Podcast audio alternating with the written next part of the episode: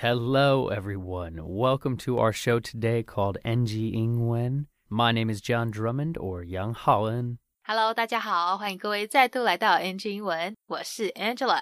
We have a great episode for you today with my good friend JW, who's known around the Taiwanese community as JW Chang. 没错，今天呢，Angie 英文邀请到了来自旧金山湾区的 JW 到节目上跟大家聊他从矽谷搬到台湾生活的经验分享，以及呢一些为了归根而努力学中文的故事。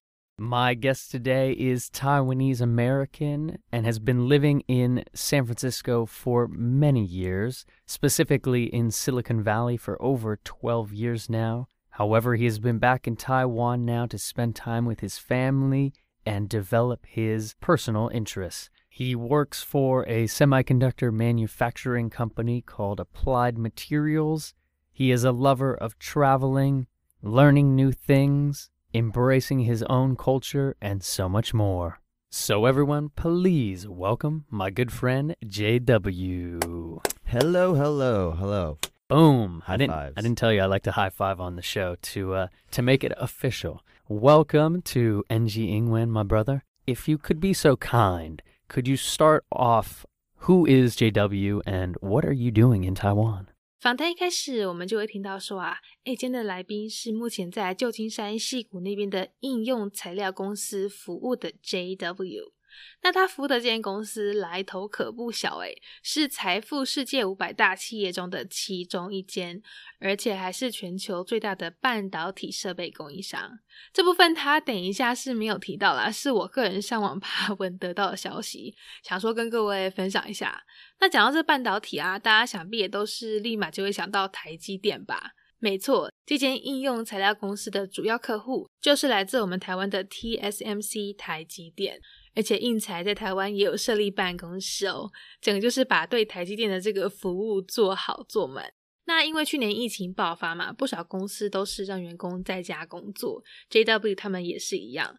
那又刚好因为他的爸妈都在台湾，所以为了要就近照顾家里两老，就也搬回来台湾住。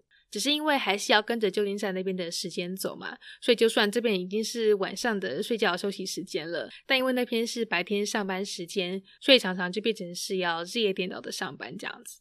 那这边我们讲的半导体，英文说法是 semiconductor。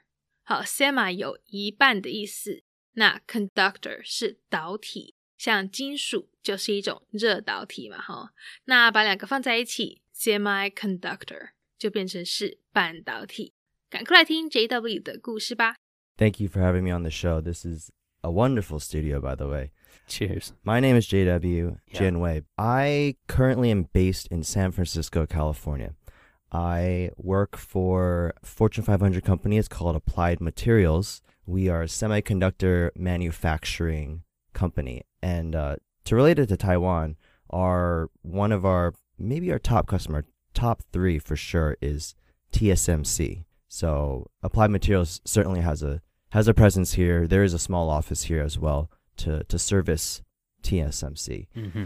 I am back in Taiwan uh, because my parents live here. They raised me in America. However, about 10 years ago, they moved back to Taiwan. And certainly with this COVID situation, a lot of the companies in the Bay Area have allowed remote work. And so this has really given me the opportunity to come back and spend an extended period of time back in Taiwan, see family, and, and also continue doing my work. Yeah, absolutely. Nice little summary there. And uh, yeah, shout out to, uh, I'm sure, all of our Taiwanese listeners who love TSMC. Get a kick out of that. Yep. But thinking a little bit, you know, about your schedule right now, you know, I, I think it's interesting, I should say, to remind our audience that I'm actually interrupting your sleep cycle right now because you are still working on kind of the west coast of America's time schedule. Is that correct? Yes, that's right. I am working U.S. hours. Um, I think the expectation is still that I am accomplishing everything uh, based on the U.S. hours. I've swapped my sleep schedule to approximately I go to sleep around 6 a.m. and I get up around 2 3 p.m. So it's it's rise and shine for me right now. That, that's what it is. rise and shine, yeah. And I'm so happy because something just arrived in the mail right before we started this show today, and that was your Oura ring. And I'm actually very fascinated to see, you know, what is going to be the data metrics that you're going to be establishing essentially with this new sleep schedule? Is it going to be great for your health? Is it okay for your health? Is it going to kind of mess up your circadian rhythm? I'm actually very interested to kind of check in with you in like a month and be like, tell me everything. 不知道各位有没有听过 Oura Ring 这个智慧戒指这种东西？它其实呢，就是顾名思义，就是一枚戒指嘛，哈。但特别的是呢，它上面有很多很小的这个感应器侦测器，可以去透过你的手指头去测量一些身体的状况，像是你的睡眠啦，或是你的心跳等等。我觉得就很像是那个 Fitbit 那个健康智慧手表、健康智慧手环，有没有？只是它是戴在手腕上，啊，这个是戴在手指上。那大家可能也都知道啊，旧金山湾区戏谷那边真的是一个到处充满高科技的地方，而且可能 JW 在湾区那边住的也有一段时间了，大概他说十二年左右，变得就很爱这些高科技产品，然后现在又是在戴这个智慧戒指，整个就是一个货真价实的湾区人。加上呢，现在又在台湾生活，但又要照旧金山的时间来上班，整个生理时间、睡眠时间都有点乱，所以就想说，刚好可以借我这个机会呢，透过智慧戒指的帮助，来好好整顿一下他的健康。这里我们来学一个这样在一开始用到的一个蛮有意思的字，circadian rhythm。好，大家可能都知道是节奏。规律嘛，哈，那 circadian 是我们人或是动植物在一天二十四小时内运作的一个周期，所以 circadian rhythm 可以理解成是日夜节律，就是以二十四小时为周期的生理、心理还有行为上的一些变化，跟 biological clock 生理时钟很类似，只是呢，它会因为生理时钟的影响而有所改变。As am I. So to give a quick background, I just received this wearable technology. It's a ring, a smart ring called an Oura ring. And the Oura ring takes measurements based off your finger and it will do things like tracking your sleep, your heart rate, etc. Right. And this is kind of a probably a testament to me living in the Bay Area for so long has really created this uh, this version of me where I love technology. Um, th- this is kind of a very futuristic t- technology that most people don't know about, but but for me, it's something that I want to integrate into my life, and specifically me being in Taiwan and and trying to be healthy and have a sleep schedule. I think this is going to be important for me to have. Yeah, absolutely. So, JW, if you don't mind, can you share maybe a little insight as a Taiwanese American who has kind of grown up around Silicon Valley and in the, the heart of the tech scene in San Francisco. Can you share what it's been like now to come back to Taiwan and be working in tech? 紧接着，JW 分享到，在湾区，在这个 Bay Area 那边，到处呢都是聪明绝顶、这个智慧爆表的人才。自己虽然说也也不差，但是每天都被顶尖的科技公司、顶尖科技人才包围的情况下，真的是三不五时就会被闪，被人家的才能吓到。 那搬回来台湾之后呢，发现因为去年疫情爆发的关系，其实不少才华洋溢的海外游子啊，也都跟他一样，也都搬回来台湾。有的甚至可以用政府提供的这个就业金卡 （Gold Card） 留在台湾工作。像他就认识一些从事 Venture Capital、人从事这个风险投资、创业投资的人，好在台湾设立了骇客屋，让有想法、有能力的人才呢，有机会来台湾创业工作。在我们的科技产业里创造更多机会。那这边讲的这个骇客屋，它指的是在旧金山、戏谷还有圣河西一带那些风险投资人提供给有能力，然后也是也愿意努力又想建立人脉，但钱不够、资金不够去创业的人给他们住的房子。好，跟我们一般熟悉的电脑网络骇客不太一样哦，不要误会。那另外他们还有提到一个字，也跟今天的主题很有关系。incubate 或者说 incubation，它本来有蛋孵化的意思，但在今天这样的主题里呢，它就变成带有帮助创业的含义。像这样，等一下提到这个 incubation program，或是我们的中华创业育成协会 incubation association，这都是推动创业、鼓励创新研发的机构。 I've been living in the SF Bay Area and aka Silicon Valley for goodness about 12 years 12 years or so. So I've really I've really really seen uh, it was already really big when I got there but it's only grown bigger and bigger. Um, I've seen the massive talent that's that is in the Bay Area. Incredibly smart people. For me living in the Bay Area I I consider myself you know an, an average bright person but just compared to some of the companies and the people out there um, it, it was just tremendous how many smart people were there. And so coming back to Taiwan, it's actually very interesting during this period. Are you familiar with the Gold Card program? I am, yes, yes. We just actually had uh, one of our friends who is a Gold Card, Andrew Chen, on the show. Yes. Okay. Yeah. Okay. That program, whether whether you're you're with it or you're coming back, uh, I'm I'm personally on a family visa at the moment.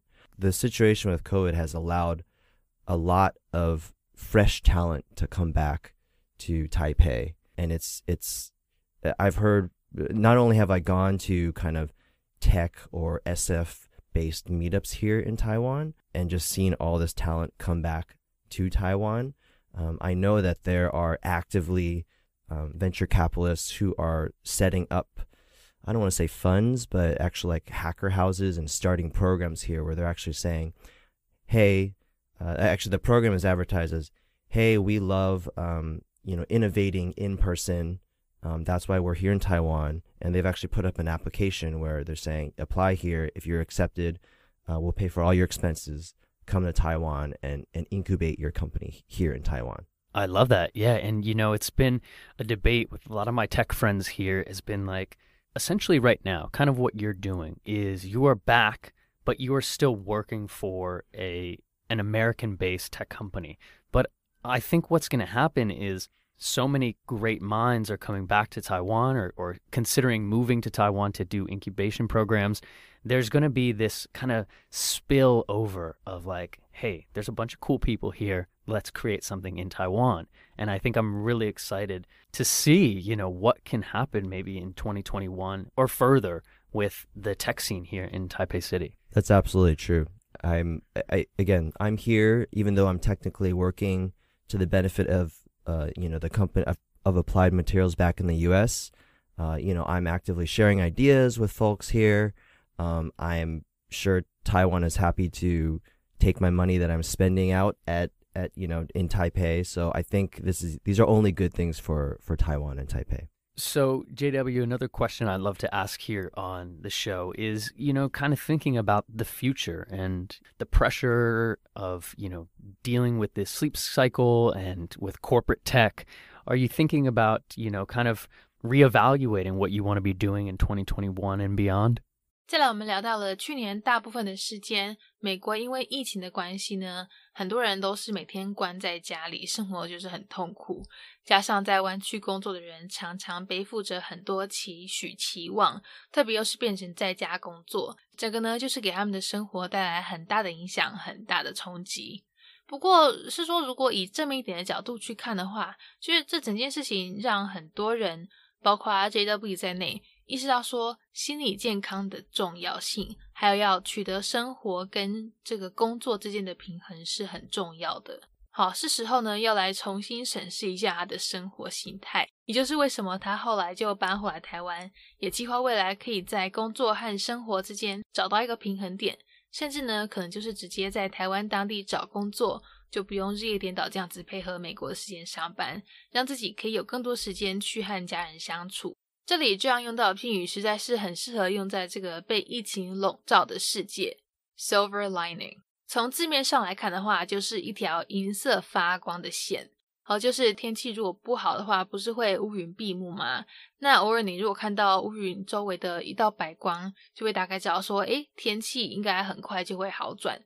所以这样的一个现象，也也被用来形容是困境中的一丝希望，一点慰藉，这样。就像这样说的，虽然疫情打乱了生活，却也是因为这样子让他更重视心理健康的重要性。That's a great question. So in 2020 in the U.S., we were all under lockdown for most most of 2020. In fact, so with that in mind, uh, it's been a really really tough year. Obviously on a, on many fronts, but especially I think work. I think the Bay Area expectations for people working were were really a lot, especially when they were working at home, and uh, it it really made me realize you know how I wanted to form my life around, and and that's a big reason why I came back to Taiwan is to spend a lot more time with family, find a little more work life balance. So looking forward in 2021, uh, I want to find that. So the plans could be to either find something that's a little more local here in Taiwan that gives me a little more work life balance to be with family. Uh, I may I may start something on my own as well, you know, to speak to the point uh, we were talking about before about people coming to Taiwan. Beautiful. Yeah, you know, and I don't want to say it's cliche, but you know, like understanding that work life balance is so important. And I feel it's a little premature to say kind of a silver lining of COVID. But for me personally, a, a silver lining of COVID has been to kind of reevaluate my mental health states and my work life balance. And, you know, luckily we are not as affected here in Taiwan, but all of my friends in the States, and I'm sure all of your friends have just been like in this huge ab- adaptation phase. And I feel companies are in this adaptation phase. And I think there's going to be more of a shift to work life balance, hopefully. I think so too. I think uh, men- mental health has been a huge focus for a lot of us this year. So, or this past year. Um, so, meditation, self help, etc. I think I think those are becoming extremely important things to balance out with work, right? Mm-hmm. Especially especially for you know working professionals who most of their life they've just been grinding, grinding, grinding, looking for the next level. Mm-hmm. Yeah, no doubt, no doubt. So JW, if you don't mind us kind of shifting a little bit into kind of your your backstory with language, yes. um, I would love to kind of share with our audience, you know, what was your process with your development of Mandarin Chinese and English? 在这段访谈里呢，我们来宾提到他的爸爸在台湾读完博士之后，继续到美国做博士后研究，继续深造，所以呢，他也就在美国出生长大。那因为他们家那时候是住在东岸滨州的费城，一个就是主要白人居多的城市，所以基本上他生活周遭不太会接触到太多的中华文化，只有星期六去上中文学校的时候，才会多少奠定一些他听力啊、口说的基本功。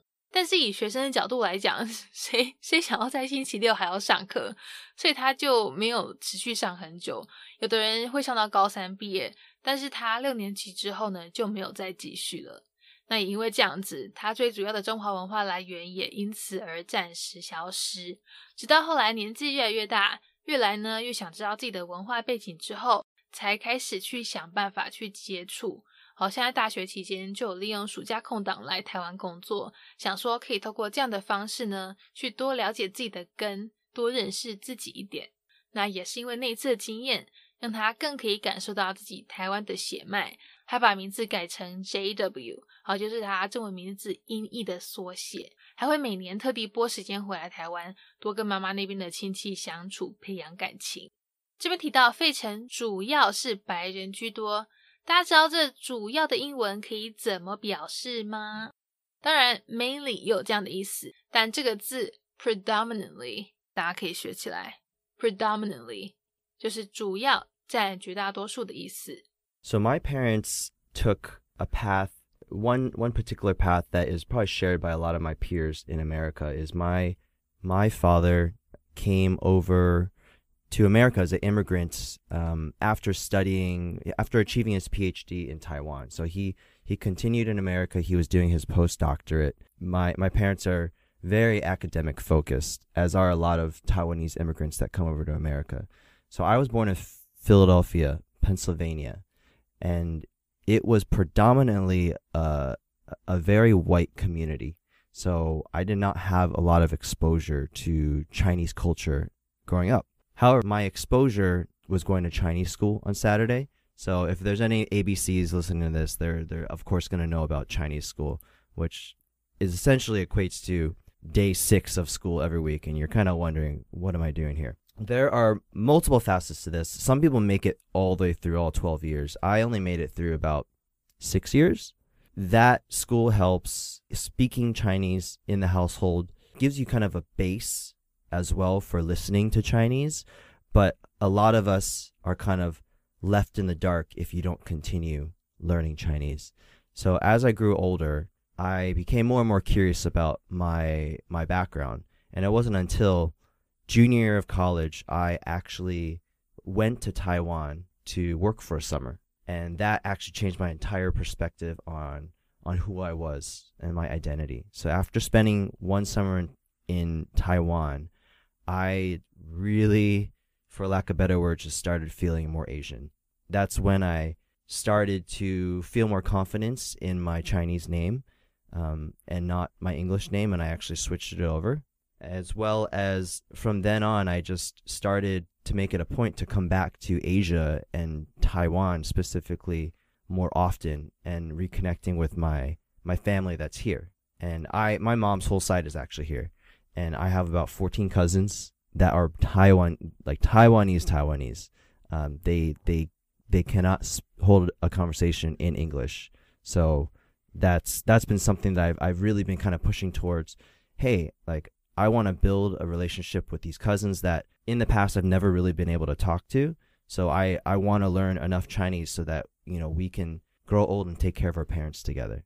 That's a beautiful story there, JW, and it's nice to kind of connect that back to your your name too, and and feeling you know proud to be Taiwanese and and proud to like you said, kind of proud to be Asian, and kind of identify as Asian. So, respect to that journey, man. I think that's a beautiful, beautiful story. And there's one question I like to ask here as well as, you know, now you've been focusing obviously more on applying your Mandarin Chinese. So, can you share any maybe tips and advice with our audience? What has helped you now expand maybe your vocabulary in Mandarin Chinese? 前面我们讲到 J.W. 他后来很努力要多认识台湾，也希望可以更能够用中文跟亲戚沟通， 所以在练习口说方面，大概也不会再像以前那样子怠惰。